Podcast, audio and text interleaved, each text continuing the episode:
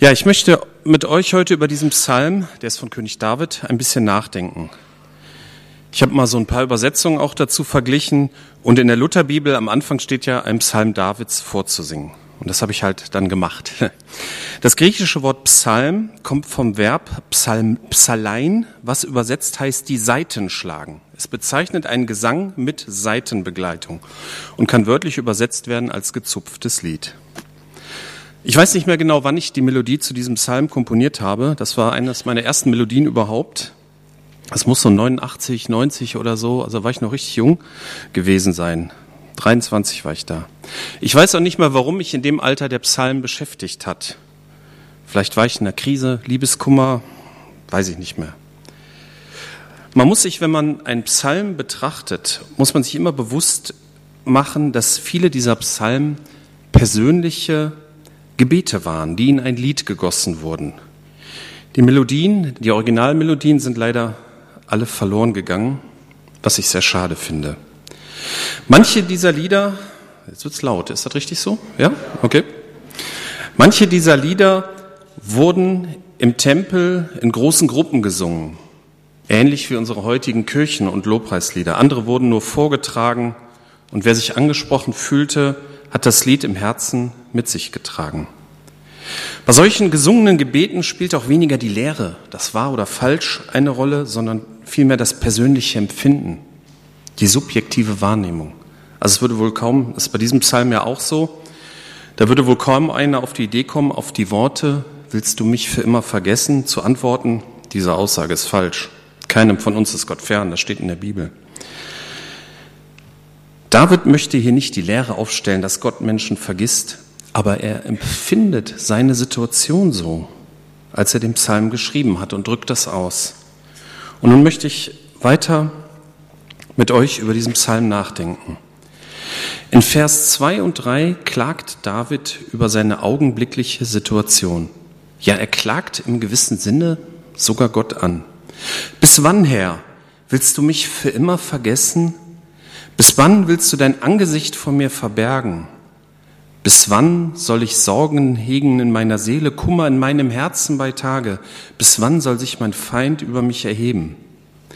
Diese Aussagen klingen wie Vorwürfe. In zwischenmenschlichen Beziehungen wäre diese Wortwahl nicht so günstig. Ne? Mit Vorwürfen vergiftet man eher das Klima, als dass man Lösungen findet oder Beziehungen heilt. Da sollte man natürlich eher mit Ich-Botschaften arbeiten. Ich fühle mich von dir vergessen. Ich habe den Eindruck, du wendest dein Angesicht von mir ab. Das ist im Zwischenmenschlichen durchaus sinnvoll, weil Situationen ja auch unterschiedlich wahrgenommen werden. Jeder lebt in seiner eigenen subjektiven Welt. Doch Gott kann das ab. Bei ihm haben wir es nicht mit einem unvollkommenen Menschen zu tun, der Worte in einen falschen Hals bekommen könnte. Wir finden in der Bibel einige solcher Klagelieder und Psalmen, wo die Leute sich ja quasi auskotzen. Und da Gott unsere Formulierung, unsere vielleicht ausgefeilte fromme Wortwahl sowieso durchschaut, wird ihm immer deutlich, was wir ehrlich meinen, wie es uns wirklich geht. Und das ist das Entscheidende.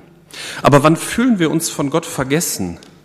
Das Angesicht von mir verborgen ist ja irgendwo das Gleiche. Ich suche Gott, und finde ihn nicht. Die Gebete bleiben in der Decke hängen oder sind wie in den Wind gesprochen. Wann fühlt man sich so? Es wäre sicherlich mal interessant, das von jedem hier mal so in einer Runde zu hören, wann er sich in seinem Leben mal so gefühlt hat, aber das machen wir jetzt nicht. Ich glaube, Davids damaliges Problem wird deutlicher, wenn man den folgenden Vers 3 mit dazu betrachtet. Sorgen hegen in meiner Seele, Kummer in meinem Herzen bei Tage. Er kommt nicht zur Ruhe. Die Sorgen sind so groß, dass er immer Angst hat, dass sie ihn überwältigen, dass er sein Leben nicht schafft. Und auch sein Kummer, worin der auch immer begründet sein mag, bekommt er nicht bewältigt. Er belastet ihn jeden Tag. Nachts kann er seiner Sorgen wahrscheinlich gar nicht gut schlafen und tagsüber kann er Sorgen und Kummer auch nicht mal eine Zeit lang hinter sich lassen. Und wie kräftezehrend solche Sorgen sein können, das hat sicherlich jeder von euch schon mal erlebt. Reicht das Geld? Finde ich einen Job? Bewältige ich einen Job? Was wird aus meinen Kindern? Werde ich wieder gesund? Und unzähliges mehr. Und Kummer ist irgendwie noch die Steigerung von Sorgen. Bei Sorgen gibt es noch eine Hoffnung. Bei Kummer ist das irgendwie schon vorbei. Wie gehe ich zum Beispiel damit um, dass ein geliebter Mensch mich verlassen hat? Wie gehe ich mit endgültig vertanen Chancen um? Bei David war anscheinend die Quelle der Sorgen und des Kummers ein Feind, der ihm das Leben schwer machte. Wir wissen ja aus der Bibel, dass David mehrfach auf der Flucht war und es nicht immer leicht hatte. Er musste sogar zweimal vor seinen Söhnen, vor einem seiner Söhne fliehen.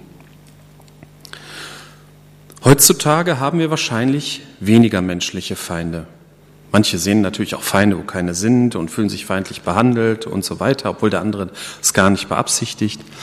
Aber wenn man gezielt in der Arbeit oder in der Schule gemobbt wird, dann fühlt sich das schon richtig feindlich an.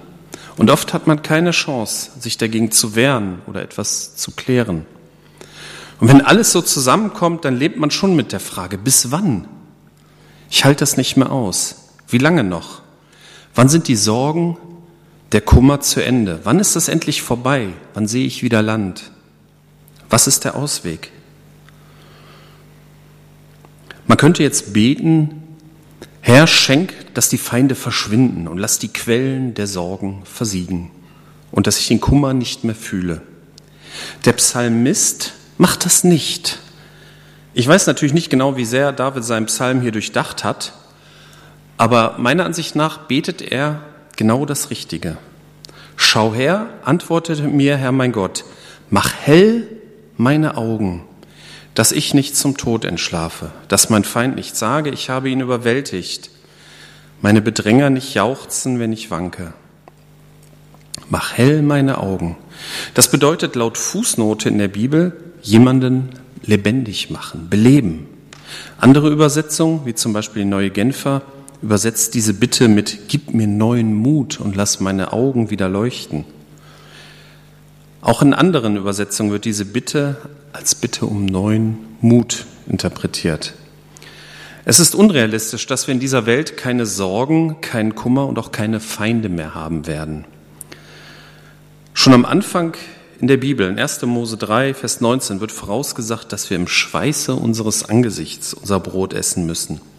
Anstrengungen, Mühsal, Widerstände, Sorgen werden uns hier auf der Erde begleiten, immer begleiten. Und auch die Welt an sich ist zwar schön und ein Geschenk, Sie kann aber auch ganz schön feindlich sein und wird nie unser wirkliches, ewiges Zuhause sein. Das wartet auf uns bei Jesus Christus. Der Psalmist bittet um neues Leben, um neuen Mut, um neue Hoffnung. Er suhlt sich nicht in seinen Sorgen und seinem Kummer. Sich Sorgen machen ist dabei etwas zutiefst Menschliches und es wird ja auch mehrere Male im Neuen Testament behandelt. Ne, zum Beispiel in der Bergpredigt in Matthäus 6 Deshalb sage ich euch, macht euch keine Sorgen um das, was ihr an Essen und Trinken zum Leben und an Kleidung für euren Körper braucht. Ist das Leben nicht wichtiger als die Nahrung und der Körper nicht wichtiger als die Kleidung? Seht euch die Vögel an, sie säen nicht, sie ernten nicht, sie sammeln keine Vorräte und euer Vater im Himmel ernährt sie doch. Seid ihr nicht viel mehr wert als sie?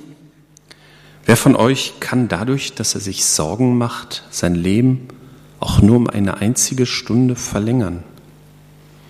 Hier geht es natürlich um das erste, erster Linie um das Sorgenmachen für sich selbst. Es ist natürlich noch etwas anderes, wenn man sich um andere sorgt, wie die Nora vorhin auch erwähnt mit den Sorgen um seine Kinder. Ne, wenn man natürlich kann auch dort das Sorgenmachen hinzukommen, wenn die anvertrauten Menschen auf einem falschen Weg zu sein scheinen.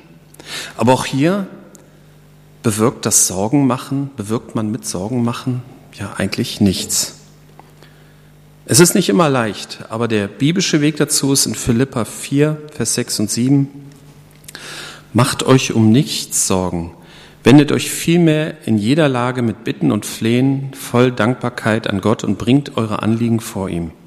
Dann wird der Friede Gottes, der weit über alles Verstehen hinausreicht, über euren Gedanken wachen und euch in eurem Innersten bewahren, euch, die ihr mit Jesus Christus verbunden seid. Die Sorgen auf Jesus werfen, das ist letztendlich auch das, was David hier in seinem Psalm beschreibt. Mach hell meine Augen. Wende deinen Blick von meinen Sorgen, von meinem Kummer auf dich, Gott, und gib mir neuen Mut. Der Blick auf die Sorgen hilft überhaupt nicht weiter. Und nun wird auch der Feind nicht gewinnen, auch wenn mein Leben vielleicht ins Wanken gerät. Und dann wird aus der Klage endgültige Freude. Ich aber, ich habe auf meine Gnade vertraut. Auf deine Gnade, sehr gut. Das war jetzt ein Test natürlich. Ich aber, ich habe auf deine Gnade vertraut. Mein Herz soll jauchzen über deine Rettung.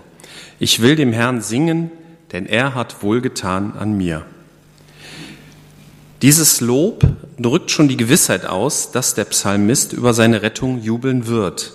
Er ist sich jetzt so sicher, dass er einmal in Zukunft von Gottes Gegenwart, äh, von Gottes Rettung erzählen wird.